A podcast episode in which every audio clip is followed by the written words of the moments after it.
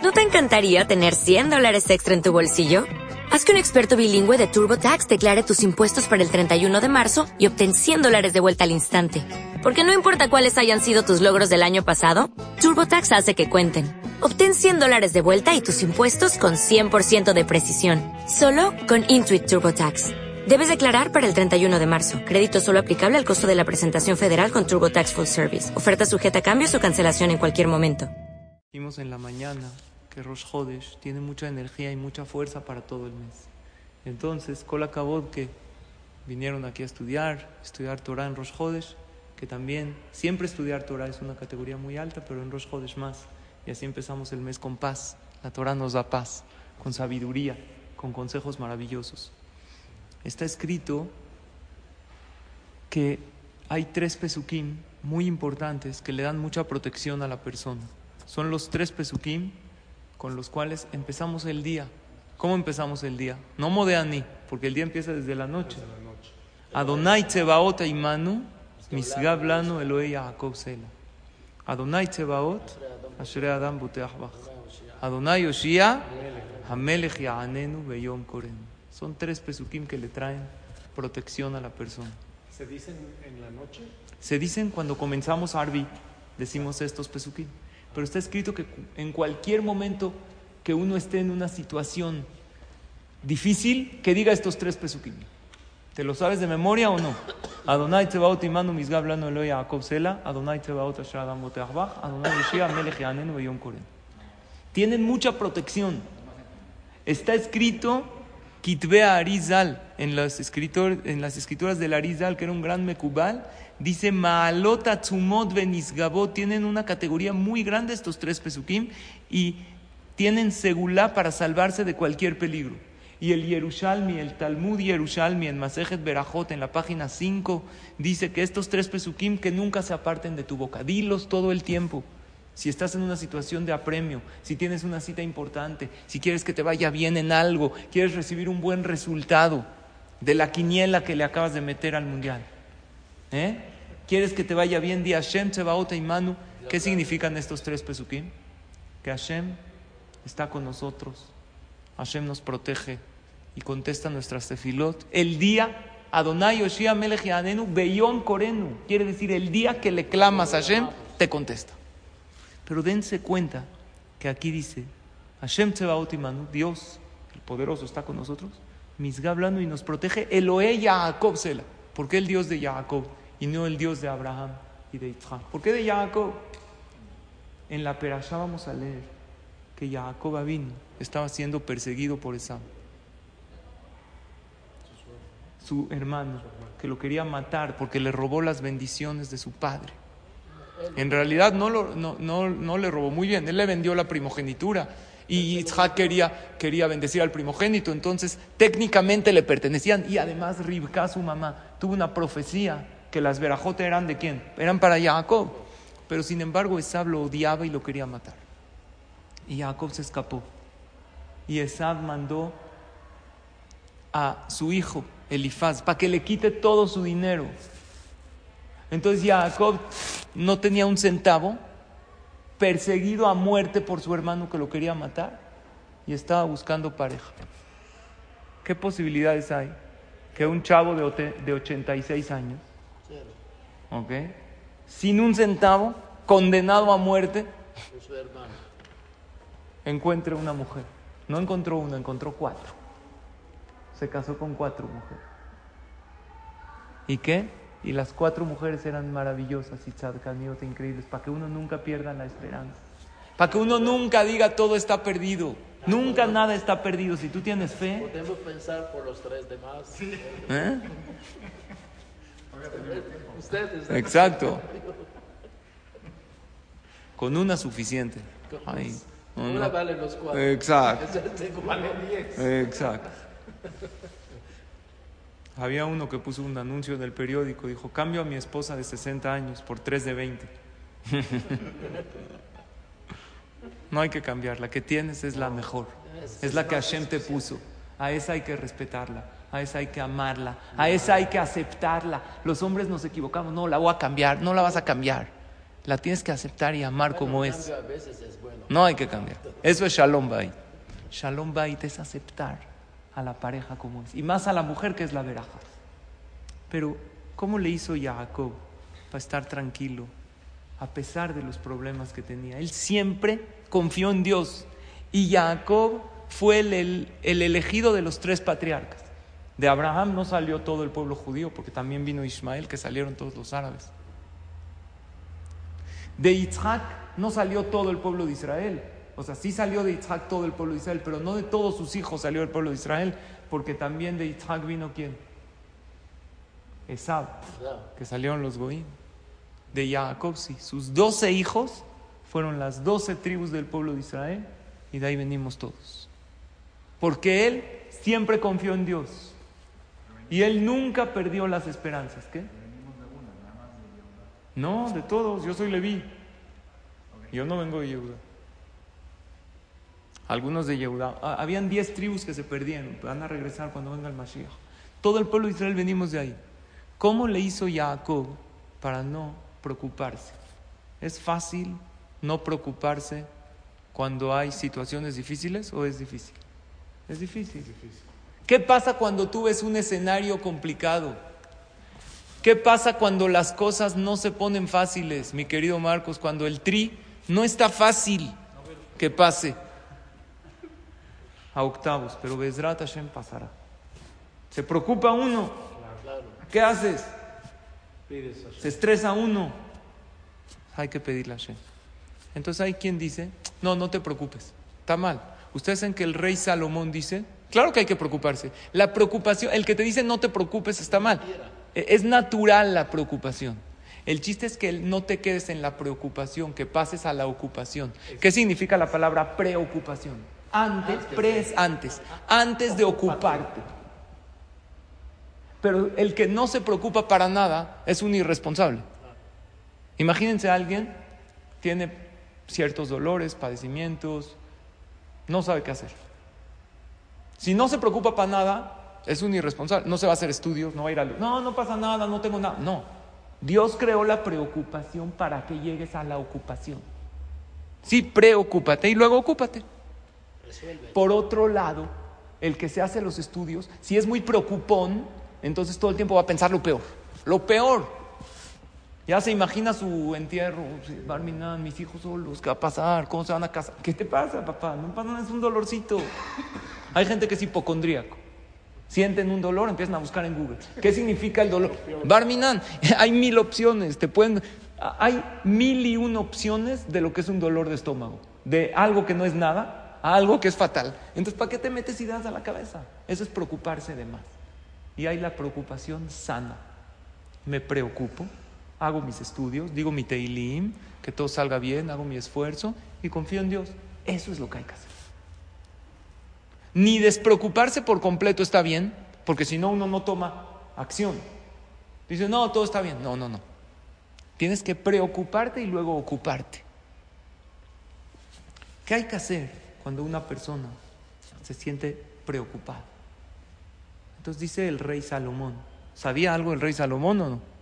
Claro, sabio. El más sabio, no porque es mi tocayo, pero es el más sabio de todos. Hay un pasuk del rey Salomón en Mishle. ¿Quién sabe cómo se dice preocupación en hebreo? Deaga. De Doeg. Doeg. Doeg es preocupado. Preocupación significa deaga. Y hay un pasuk, escuchen un pasuk, es muy chiquito, pero apréndanlo. Deaga, belev ish yasigena, dice el rey Salomón. Cuando tiene uno, uno- una preocupación, yasigena, ¿qué es yasigena? Hay tres explicaciones.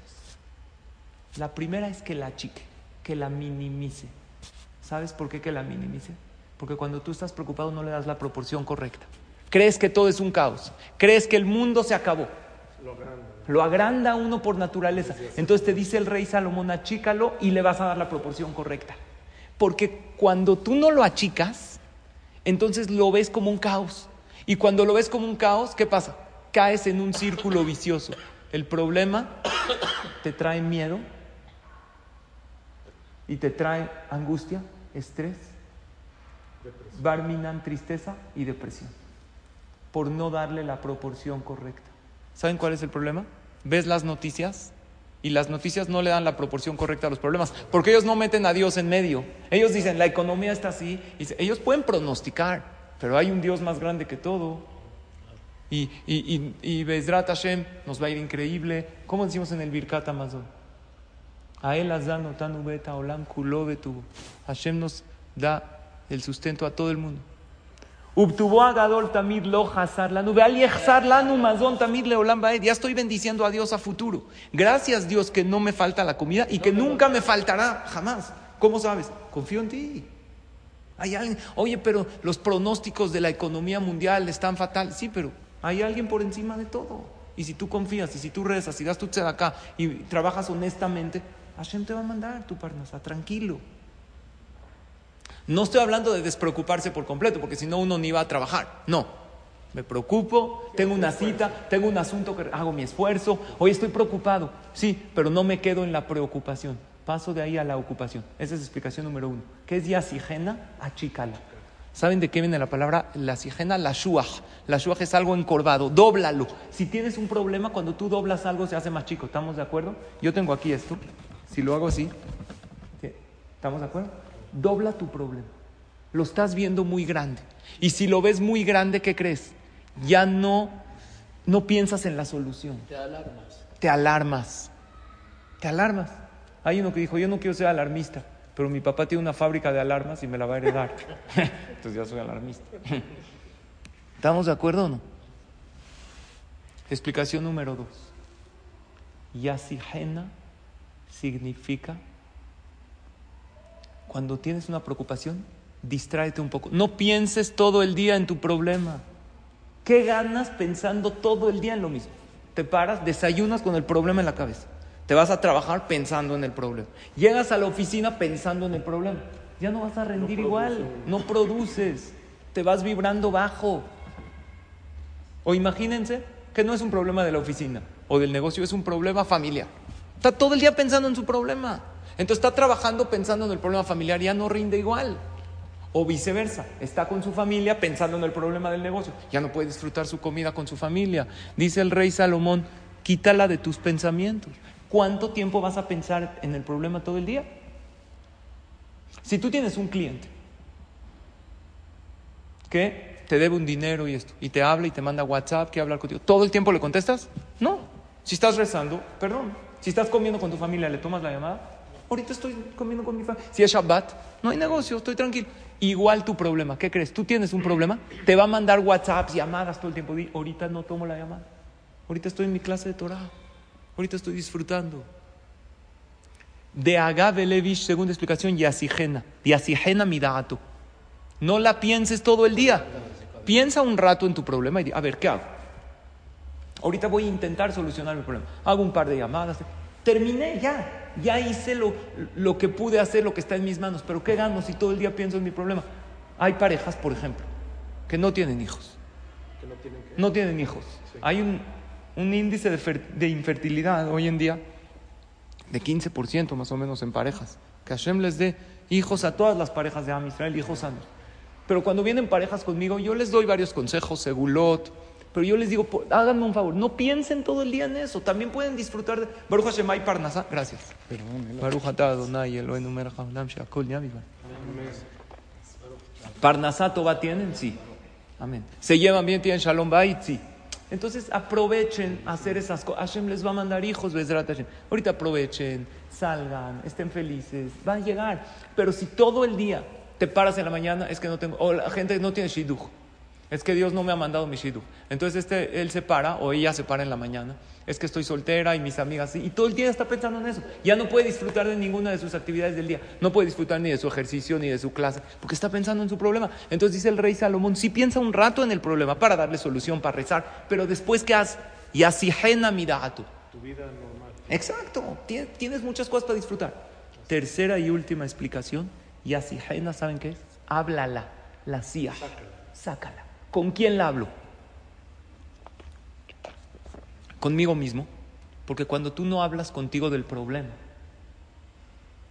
no ordenas tus ideas. Háblalo contigo solo. No, hay gente que dice, no, es de locos hablar solo. No pasa nada. Hoy en día, como hay teléfonos conectados a Bluetooth, tú ves gente en la calle manejando, hablando solos. Entonces ya no pasa nada. Tú habla contigo. A ver, tengo este problema. Te- Exacto. Sin audífono. Ya en el coche. Tengo este sentimiento. ¿Qué siento? ¿Cuál es mi problema? ¿Cómo lo puedo? Habla contigo mismo. Número dos, háblalo con Dios. En tus rezos. Hashem, tengo este problema. Sé que tú me lo mandaste por mi bien. Ayúdame a ver la luz. Ayúdame a ver la salida. Y número tres, háblalo con un amigo. Pide consejo. No, yo sé, tú no eres sabelo todo. ¿Y qué crees? Dios hasta te bloquea para que aprendas a agachar la cabeza y pedir consejo. Para pedir ayuda. Pa- porque el rey Salomón, que era el más sabio, dijo, nadie logró nada grande sin pedir consejo a los demás. Así Hashem nos hizo. Y es más, muchas veces te han pedido consejo a ti.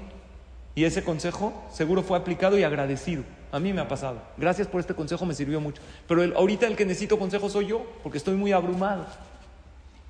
Estoy atareado. Entonces, tres explicaciones que hago con una preocupación. Explicación número uno, achícala. La agrandas mucho. Y si la agrandas, caes en el miedo. Explicación número dos, ¿qué tienes que hacer? Quítala de tu cabeza. No pienses todo el día en eso, piensa en otras cosas. Tienes muchas otras cosas que disfrutar. No se vale que por uno o dos o tres problemas que tengas, no disfrutes de las mil y un bendiciones que tienes. No te toca, no lo mereces. Dios te manda el problema, pero tú decides si estar angustiado y estresado o no, o enfrentarlo con buena actitud. Eh, La buena actitud y la buena disposición ante las cosas, esas no te las manda Dios. Eso lo decías tú. Y número tres, háblalo. Háblalo contigo, háblalo con tu compañero, háblalo con Dios. Les voy a contar un más para terminar. Para que entiendan lo fuerte y cómo nos bloquea el miedo. En Egipto había un rey, se llamaba Salah ad-Din. Este rey. ¿Mm? ¿Cómo se pronuncia? Salah ad-Din. Su doctor, su médico era el Rambam, el Maimónides, que era un gran jajam y un gran médico. Entonces habían antisemitas. Decían, ¿por qué tiene que tener un médico judío? Nosotros también somos buenos médicos. Y le hablaban al rey. Nosotros, so- ¿por qué? El, el ser el médico del rey es un puesto importante. Y el Rambam era muy sabio. Conocía todas las plantas, todas las frutas, todas las propias, para curar todas las enfermedades. No eran medicamentos químicos como hoy en día. Todo natural. Hasta hoy en día hay gente que, ¿no? que se dedica a lo natural y saben. Entonces el rey dijo, está bien, ustedes dicen que no tome al Rambam. Y el Rambam dice que es un buen médico. Vamos a hacer un reto, un duelo a muerte, a ver quién es mejor doctor. Dijo el rey Salah ad-Din así, a mí no me da miedo de los ejércitos, todo, yo tengo una buena fortaleza. Me da miedo que me quieran envenenar y matar. Entonces, voy a probar quién es mejor doctor. Cada quien va a preparar un veneno mortal para el otro. Y el otro, ¿qué tiene que preparar? Si es tan buen médico, un anti-veneno. O sea, si tan bueno eres para las cosas, entonces prepara un veneno que contrarreste lo otro. Entonces, ¿qué dijo el doctor Goy? Dijo, ¿empiezo yo? Pues sí. El que pega primero. El que pega primero pega dos veces. Entonces le prepara,